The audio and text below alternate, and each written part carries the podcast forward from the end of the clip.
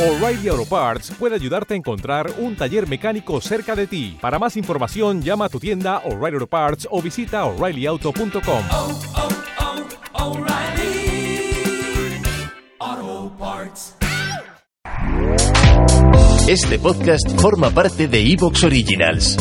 Disfruta de este avance. Estás escuchando El Candelabro.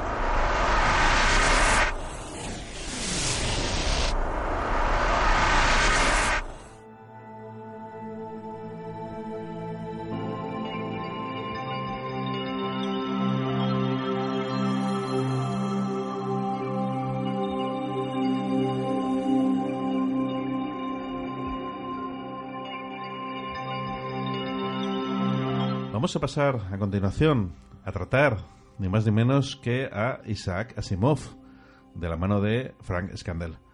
Vamos con ello.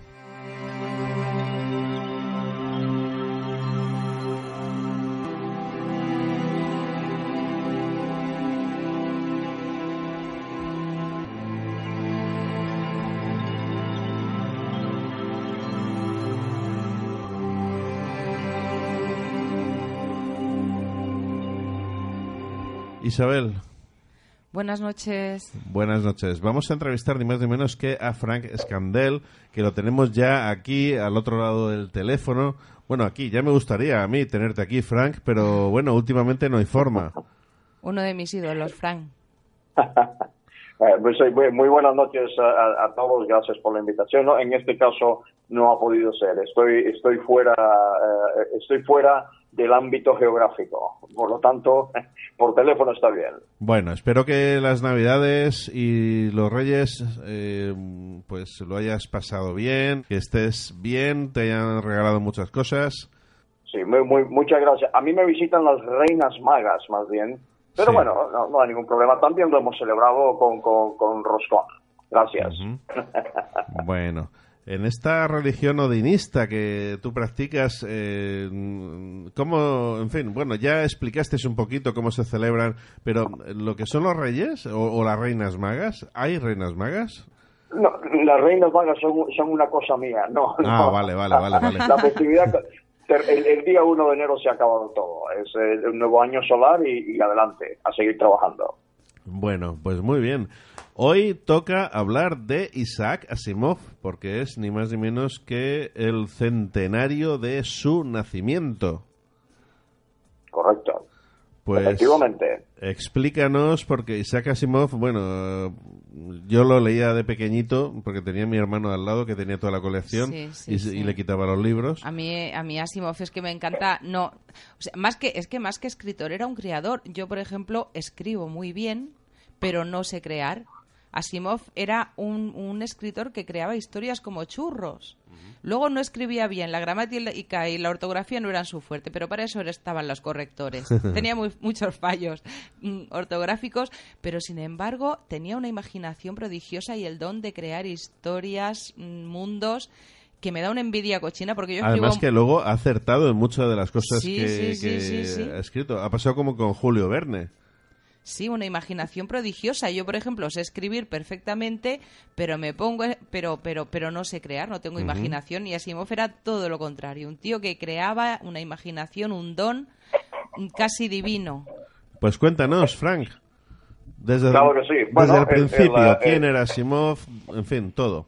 Eh, muy bien. Bueno, eh, empezamos, digamos que un poco el, el- el- su, su, ah, poco su historia personal. Muy brevemente, por supuesto, porque esto no está dedicado a su biografía. La biografía la podéis encontrar en, en la red eh, eh, muy, muy bien explicada. Está muy bien documentada.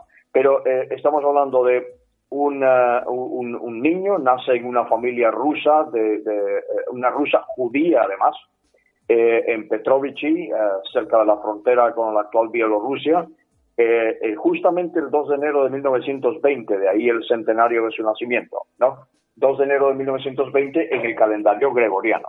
Sabemos que hay una diferencia de 12 días aproximadamente con el calendario juliano, que dejó de usarse en la antigua Unión Soviética, eh, lo que fue Rusia, en este caso. Entonces, eh, un, niño que em- emigra con sus padres, ya sabemos el, el- el odio de los soviéticos hacia los judíos en este caso, pues emigra, emigra con sus padres y el resto de sus, eh, de sus hermanos, emigran a los, a los Estados Unidos, eh, emigran a los Estados Unidos a la zona de Brooklyn, si mal recuerdo, y ahí entonces, pues, lógicamente, como, como, como inmigrantes, ¿no? Pues empiezan a trabajar, lógicamente.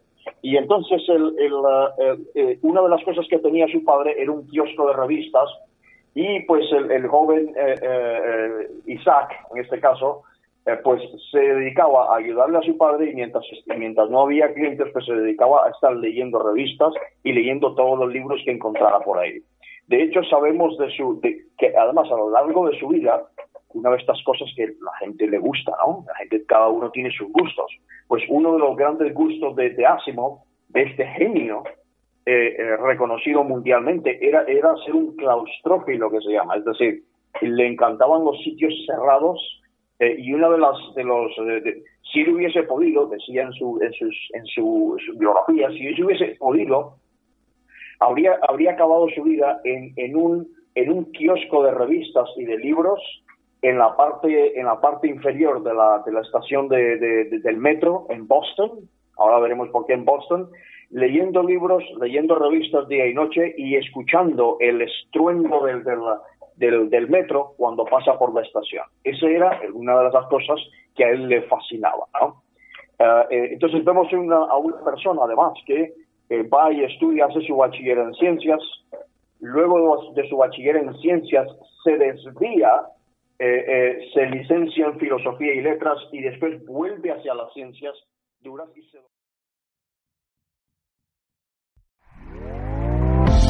¿Te está gustando lo que escuchas?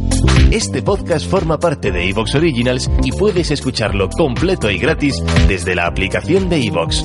Instálala desde tu store y suscríbete a él para no perderte ningún episodio.